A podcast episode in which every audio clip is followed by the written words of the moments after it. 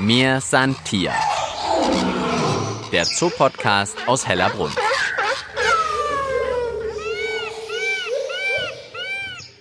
Gekommen, um zu bleiben, ist nicht nur der Titel eines Popsongs, sondern auch diese Ausgabe von Mir Santier.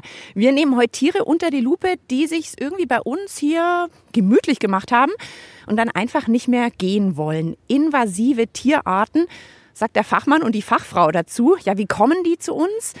Warum ist man nicht immer glücklich darüber und was hat es eigentlich mit dem Tierpark Hellerbrunn zu tun? Fragen, Fragen, Fragen. Ja, und deshalb gibt's ja uns, den Podcast Mir Santier aus dem Tierpark Hellerbrunn. Wir stellen Fragen rund um Tiere und den Tierpark und wir haben Fachleute bei der Hand, die uns gleich mit Antworten weiterhelfen. Mein Name ist Tina Gentner und mein Antwortgeber heute ist jetzt erstmal Carsten Zehrer. Mir sind Tierhörer und Hörerinnen kennen ihn schon. Die wissen, er kennt sich mit Giraffen aus. Da hat er uns nämlich schon mal weitergeholfen und hat uns auch schon einiges über das Liebesverhalten von Tieren erzählt. Carsten ist Kurator und stellvertretender zoologischer Leiter hier im Tierpark. Er hat also überhaupt keine Ausreden, muss Antworten auf jede meiner Fragen finden. Hallo Carsten. Hallo Tina. Jetzt hast du zu mir gesagt, als du gehört hast, um was es geht, okay, lass uns hier bei den Sumpfschildkröten treffen. Haben wir gemacht? Ja, wir stehen hier am Teich im Mühlendorf bei unseren Sumpfschildkröten, die auch in diesem Frühjahr an den schönen Tagen schon sich gezeigt haben. Heute Morgen sind sie noch etwas schüchtern, was wahrscheinlich noch an den niedrigen Temperaturen liegt. Und jetzt sag mir, warum war dein Vorschlag, wir treffen uns bei den Sumpfschildkröten, wenn es heute um invasive Tierarten geht? Die Sumpfschildkröte ist nicht gekommen, um zu bleiben, sondern sie war eigentlich schon immer hier. Das Problem ist nur, es ist unsere einzige in Deutschland wirklich heimische Schildkrötenart, aber sie ist mittlerweile in fast allen Bundesländern leider ausgerottet. Die Sumpfschildkröte hat ein Problem. Sie hat nämlich einen Konkurrenten sozusagen bekommen oder mehrere Konkurrenten. Und das sind unter anderem die Schmuckschildkröten aus Nordamerika. Das heißt, die haben sich hier irgendwie breit gemacht und sind den Sumpfschildkröten in irgendeiner Weise überlegen oder haben die weggebissen oder wie muss man sich das vorstellen? Die Schmuckschildkröten, ich kann mich noch in meiner Jugend daran erinnern, man konnte sie für 5 D-Mark in der Größe eines 5 D-Mark-Stückes eigentlich in jedem Zoofachgeschäft kaufen. Dazu gab es dann so eine schöne Plastiklandschaft mit ein bisschen Wasser. Was nicht gesagt wurde, ist, dass Schmuckschildkröten durchaus so die Form einer größeren Untertasse und noch mehr erreichen können.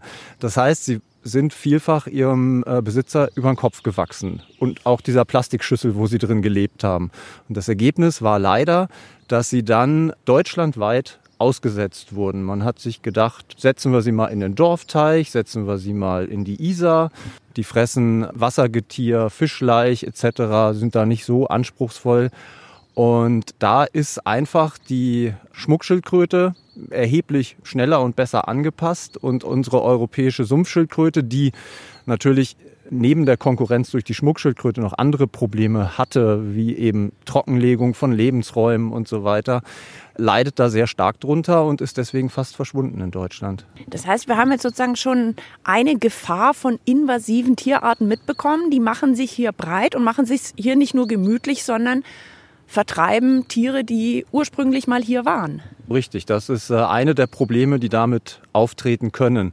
Wir sollten vielleicht noch darauf hinweisen, weil wir ja auch viele Hörer im Raum München haben, dass die Reptilienauffangstation hier in München auf ihrer Website die Aktion Turtle Spotter ins Leben gerufen hat. Da kann also jeder, der eine Schildkröte in irgendeinem Teich sitzen sieht, dort online melden, Foto schicken, Standort melden und die Reptilienauffangstation kann dann, wenn möglich, auch gezielt diese Tiere sonst aus der Natur entnehmen und bei sich in eine Unterbringung geben, wo sie dann eben gesichert weiterleben können, aber nicht hier in Deutschland in der Natur unterwegs sind. Wir reden ja heute über invasive Tierarten. Und als erstes habe ich mich gefragt, ja, wie kommen die denn überhaupt zu uns? Jetzt hatten wir das Beispiel Schmuckschildkröte, das heißt, da habe ich irgendwann das vielleicht als Haustier im äh, Zoo-Shop gekauft und so gelangt es in die Natur. Was sind dann noch so typische Wege, wie die Tiere zu uns finden, wenn sie von woanders hierher kommen?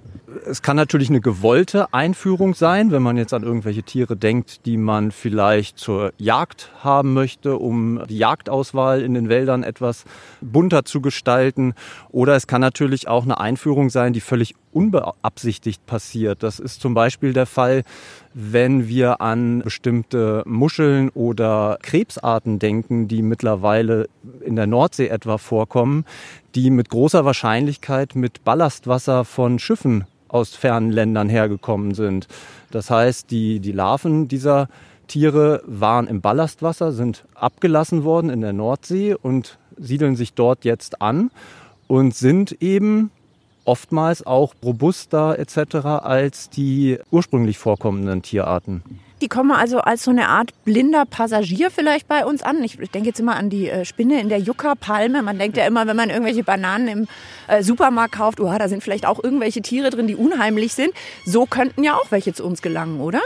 Absolut richtig, ja, genau. Also man muss da wirklich weit zurückgehen, denn natürlich der menschliche Handel und Verkehr spielt da bei der Einfuhr schon eine Rolle. Im Naturschutz gelten jetzt die gebietsfremden Arten als invasiv, wenn sie unerwünschte Auswirkungen eben auf andere Arten, auf Lebensgemeinschaften oder Biotope haben, so wie es bei der Schmuckschildkröte und der Sumpfschildkröte zum Beispiel der Fall ist. Also wer hier ankommt und ich sage jetzt mal ganz platt Ärger macht, den nennt man invasiv, die Tiere, und die, die ankommen und sich eigentlich ich sage mal ganz ähm, höflich verhalten und jetzt hier nicht so viel Ärger anrichten, die nennt man wie? Gebietsfremd. Jetzt habe ich mir auch noch überlegt, so ein Tierpark wie der Tierpark Hellerbrunn. Ihr seid ja eigentlich ein Paradies für zugezogene Tiere. Ihr habt ja wahrscheinlich fast nur sozusagen Tiere, die hier eigentlich gebietsfremd sind. Ja, da müssen wir etwas weiter ausholen, weil die Europäische Union da 2014, 15 auch begonnen hat, eine Liste aufzustellen, wo invasive Arten quasi aufgeführt sind. Das, da stehen auch einige Tierarten drauf, die wir hier in Hellerbrunn seit jeher pflegen. Das sah dann so aus, dass wir wirklich mit unseren Genehmigungsbehörden, mit sehr guter Unterstützung von denen, eine Genehmigung ausgestellt bekommen haben für diese Tierarten, die in dieser EU-Liste stehen, dass wir sie weiterhin pflegen, züchten, transportieren dürfen, um eben auch den Bildungsauftrag in den wissenschaftlich geführten Zoos durchsetzen zu können. Völlig klar, man muss den Besuchern eben erstmal, wie wir es heute tun, erklären, was sind invasive Arten und was tun sie. Jetzt blicken wir nochmal zu unseren Sumpfschildkröten. Jetzt war der Teich bestimmt in den letzten Wochen, als es so kalt war, auch zugefroren. Wo sind denn die dann? Sind die unterm Eis? Ja, das kann auch passieren, dass die dann im Uferbereich unter dem Eis ist, ja. Da haben die keine Probleme mit. Mir Santia. Der Zoopodcast aus Hellerbrunn.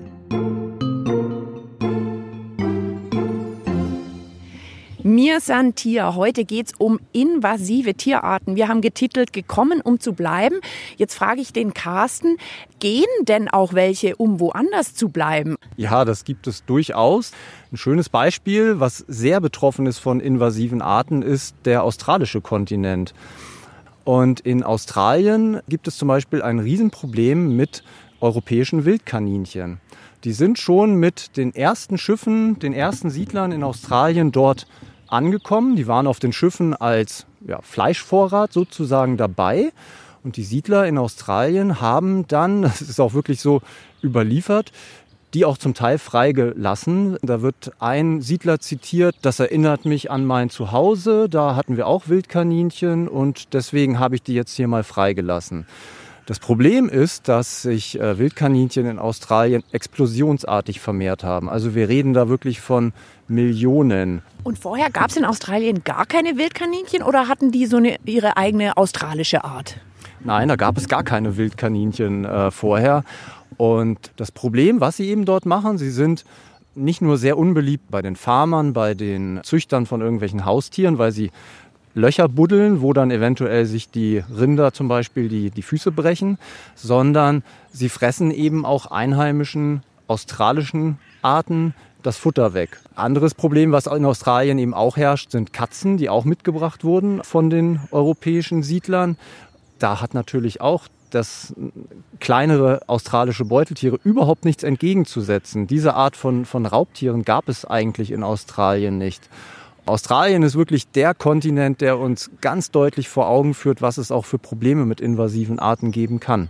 Kann man eigentlich das in Zahlen sagen? Also jetzt weiß ich gar nicht, ich glaube in Bayern, wir haben ungefähr 35.000 verschiedene Tierarten. Hat man eine Ahnung, wie viel gebietsfremde Invasive da dabei sind?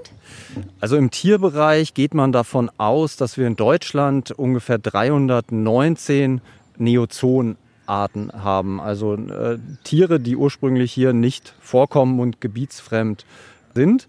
Und 10 Prozent davon sind aber nur invasiv. In der Form, dass sie wirklich Probleme bereiten, also wirtschaftliche Schäden auslösen äh, oder auch Gefahren für den Menschen darstellen, wie zum Beispiel, wenn der eine oder andere Gärtner zuhört, der Riesenbeerenklau, wo ja das Berühren der Pflanze zu gefährlichen Hautreaktionen beim Menschen führen kann.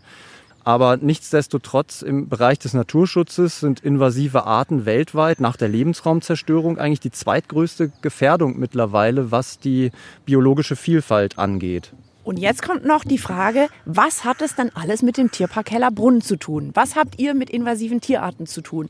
Unser Anliegen ist es ja wirklich hier in Hellerbrunn auch die Biodiversität unseren Besuchern zu vermitteln. Also die Vielfalt des Lebens auch zu zeigen, dass alles irgendwie zusammenhängt. Und das kann man wirklich gerade bei den invasiven Arten eben sehr schön dem Besucher auch vermitteln, dass ein kleiner Eingriff in irgendeiner Form in das bestehende System ganz, ganz große Auswirkungen haben kann. Ich selber kann da natürlich auch was tun. Also nicht nur, dass ich mein Haustier, von dem ich ganz platt gesagt wieder die Schnauze voll habe, im nächsten Tümpel aussetze, sondern wahrscheinlich eben auch Andenken von Reisen, die ich mitbringe ähm, oder sowas, dass da eine Gefahr mitreisen könnte?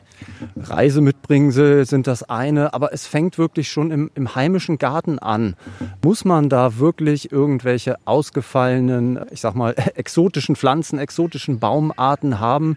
Tun es nicht auch wirklich die europäischen Arten, die auch wunderschön sind? Und da kann jeder Einzelne wirklich sehr, sehr viel auch zu Hause tun, ja. Also zugezogene Tiere und Probleme, die sie mitbringen. Da geht's heute drum bei mir Santier. Und ich mache mich jetzt auf den Weg zur Großvoliere. Und da werden wir, ich denke, weitere gebietsfremde, vielleicht sogar invasive Tierarten kennenlernen. Den Unterschied, den haben wir jetzt schon ähm, dank Carsten erklärt bekommen. Danke dir, Carsten. Wir sehen uns ja später nochmal. Genau, bis nachher, Tina. Mir Santier der Zoopodcast aus Hellerbrunn. Einfach zu finden und zu abonnieren auf allen gängigen Podcast-Plattformen wie Spotify und iTunes oder auf der Website des Münchner Tierparks hellerbrunn.de. Bis jetzt war das Geschnatter groß. Jetzt, kaum ist das Mikrofon an, wird es leise. Man hört es nicht, aber wir sind in der Großvoliere. Jetzt ist bei mir Jonas Homburg. Er ist Biologe und zoologischer Volontär hier in Hellerbrunn. Und zeigt in eine Ecke der Großvoliere. Jonas, wen stellst du mir da gerade vor? Wir schauen uns dort unser Pärchen der Mandarinenten an was man jetzt aus der Perspektive nicht ganz so schön sieht, aber das Männchen ist eine wunderschön bunte Ente mit richtig orangen Flügeln, orangen Backenbart quasi und schönen weißen Flecken oben am Kopf. Und wieso sprechen wir jetzt über die Mandarinente, wenn es heute um das Thema invasive und gebietsfremde Arten geht? Ärgert uns die Mandarinente auch? Sie ärgert uns nicht zwingend. Die Mandarinente kommt aber natürlicherweise nicht bei uns vor. Ihr ursprünglicher Lebensraum liegt in Ostasien. Da die Mandarinente aber wirklich hübsch ist und das auch man sich schon vor einigen Jahrzehnten wohl gedacht hat, wurde die Mandarinente vielfach als Parkgeflügel ausgesetzt. Und jetzt habe ich ja schon gelernt, also wenn wir Tierarten haben, die hierher gekommen sind und geblieben sind und uns nicht ärgern, dann nennen wir die gebietsfremd. Das stimmt, die Mandarinente ist gebietsfremd. Und das Interessante an der Mandarinente ist, wir sehen sie nicht nur hier in der Großvoliere bei uns, sondern unsere vielen unserer Besucher wird sicherlich schon mal aufgefallen sein, dass auch auf dem Auer Mühlbach immer mal wieder schöne orange ausschauende Enten schwimmen oder drüber fliegen oder dergleichen. Das sind tatsächlich auch wilde Mandarinenten im Raum München. Die beißen also keine Konkurrenten weg und bringen auch keine fiesen Krankheiten, weil das haben wir ja schon gehört, das kann ja sonst auch passieren. Tatsächlich scheint es mit der Mandarinente so zu sein, dass sie sich sehr gut in unsere heimische Natur eingefügt hat und auch nicht mit heimischen Arten konkurriert. Das mag zwei Gründe haben. Das eine, Mandarinenten sind sehr ortstreu. Das bedeutet, man findet die Mandarinenten dort, wo sie ausgesetzt worden sind, aber in der Regel nicht weit darüber hinaus. Und die tut sich jetzt auch nicht mit einer heimischen Ente zusammen, weil dann würden die ja ein bisschen bunter werden vielleicht, aber die bleiben unter sich. Das stimmt, das hat einen ganz bestimmten Grund, denn anders als die meisten unserer heimischen Enten, die am Boden brüten, brütet die Mandarinente in Baumhöhlen. Ach, das heißt, die flattert also nach oben und legt ihre Eier in einen Stamm von einem Baum, in ein Loch? Ganz genau, die brütet in Baumhöhlen, das kann durchaus in neun Metern Höhe sein. Und wenn die Jungen dann mal so weit sind, dass sie raus müssen, dann springen die einfach runter. Da muss der erste Flug schon sitzen oder wie geht es dann? Nö, die fliegen gar nicht, die springen einfach und landen unbeschadet unten am Waldboden. Also die Mandarinente nicht nur schön anzusehen, sondern auch also besondere Talente, wie Jonas jetzt gerade schon erzählt hat. Jonas, du hast mir aber auch schon verraten, ihr habt hier noch ein Beispiel für eine andere Vogelart, die schon mehr Probleme macht, wenn man sie hier antrifft bei uns. Wenn wir da drüben auf die Wasserfläche rüberschauen, dann sehen wir da eine Ente, die ist vielleicht nicht ganz so auffällig wie die Mandarinente, aber irgendwie schon auch ganz hübsch. Die hat ein rostbraunes Gefieder, einen schwarz-weißen Kopf und so einen blau-grauen Schnabel. Das ist die männliche Schwarzkopfruderente.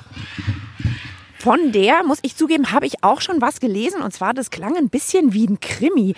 Kommt eigentlich aus Nordamerika und hat dann der Weißkopfruderente, die bei uns zu Hause ist, durch aggressives Verhalten die Weibchen ausgespannt. Klingt eigentlich wie ein schlechter Hollywood-Film, aber ist so? Ist tatsächlich so. Also nachdem die Ente ja durchaus auch etwas hübsch ist, haben englische Geflügelzüchter Mitte der 50er sie für sich entdeckt. Da sind aber leider einige ausgekommen und das ist jetzt der wesentliche Unterschied zur Mandarinente. Die Schwarzkopfruderente hat sich als sehr ausbreitungsfreudig gezeigt und war innerhalb von wenigen Jahrzehnten aus England hinaus über den Kanal bis nach Südeuropa verbreitet und es waren schon viele tausend. In Südeuropa, also besonders in Spanien, kommt eben eine sehr nah verwandte Entenart vor, die Weißkopfruderente. Das heißt, die können sich vermischen. Kommen Graukopfruderenten dabei raus? Äh, nicht so ganz, aber es kommen Hybride raus und diese Hybride verdrängen natürlich langfristig jetzt die Weißkopfruderente. Dadurch gerät die Weißkopfruderente leider in Südeuropa an den Rand des Aussterbens. Ohne Maßnahmen wäre wahrscheinlich die Weißkopfruderente langfristig da dem Untergang geweiht. Was heißen jetzt Maßnahmen? Was kann man denn tun? Tatsächlich äh, ist die ganze Sache sehr einfach, aber auch nicht ganz nett, denn in Südeuropa, also Spanien, Portugal und Frankreich, da werden ganz gezielt die Schwarzkopfruderenten ebenso wie die Hybride zwischen den beiden Arten werden abgeschossen, damit die Weißkopfruderente überhaupt noch eine Chance hat. Parallel dazu werden auch in europäischen Tiergärten, nicht bei uns, aber in anderen Zoos, gezielt Weißkopfruderenten nachgezüchtet, um die Art zu erhalten.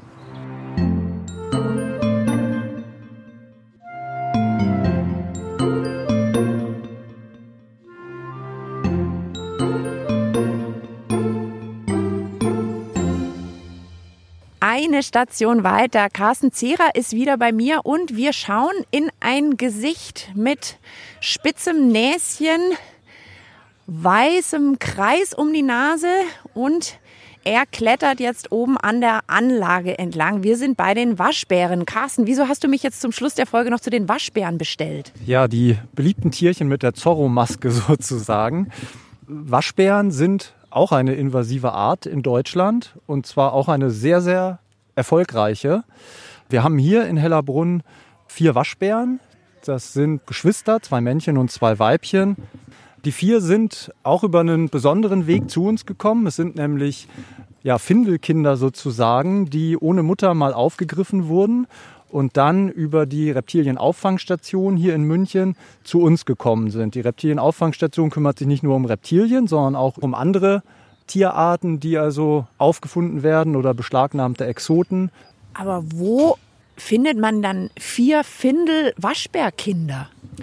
Tja, vermutlich in irgendeiner Baumhöhle oder davor. Da sind wir nämlich genau bei dem Problem oder bei der großen Frage, ist der Waschbär invasiv oder vielleicht auch nicht? Also er wird auf der Invasivliste geführt und unbestritten, er frisst zum Beispiel bodenbrütende Vögel oder deren Eier.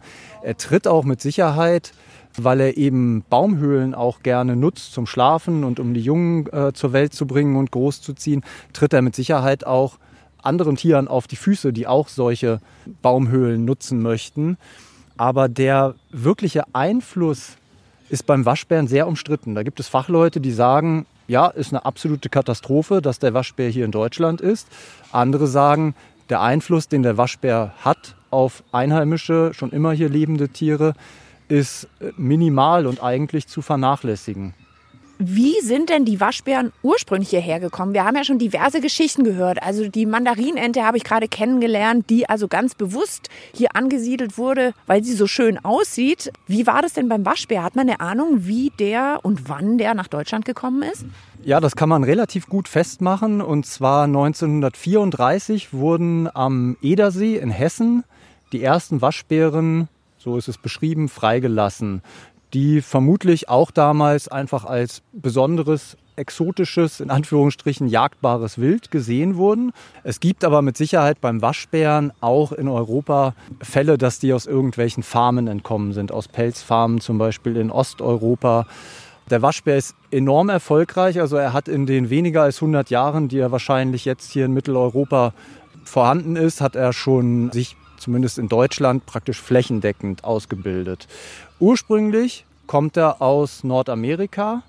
Er ist unbestritten ein Kulturfolger, also er ist auch in Großstädten erstaunlicherweise anzutreffen. Die Waschbärenhauptstadt, wie man so schön sagt, ist Kassel. Kassel ist die Waschbärenhauptstadt? Ja, in Kassel gibt es vermutlich, was jetzt Großstädte angeht, den höchsten Bestand an Waschbären in Deutschland, die sich da natürlich auch über Mülltonnen in irgendwelchen Hinterhöfen und so weiter hermachen.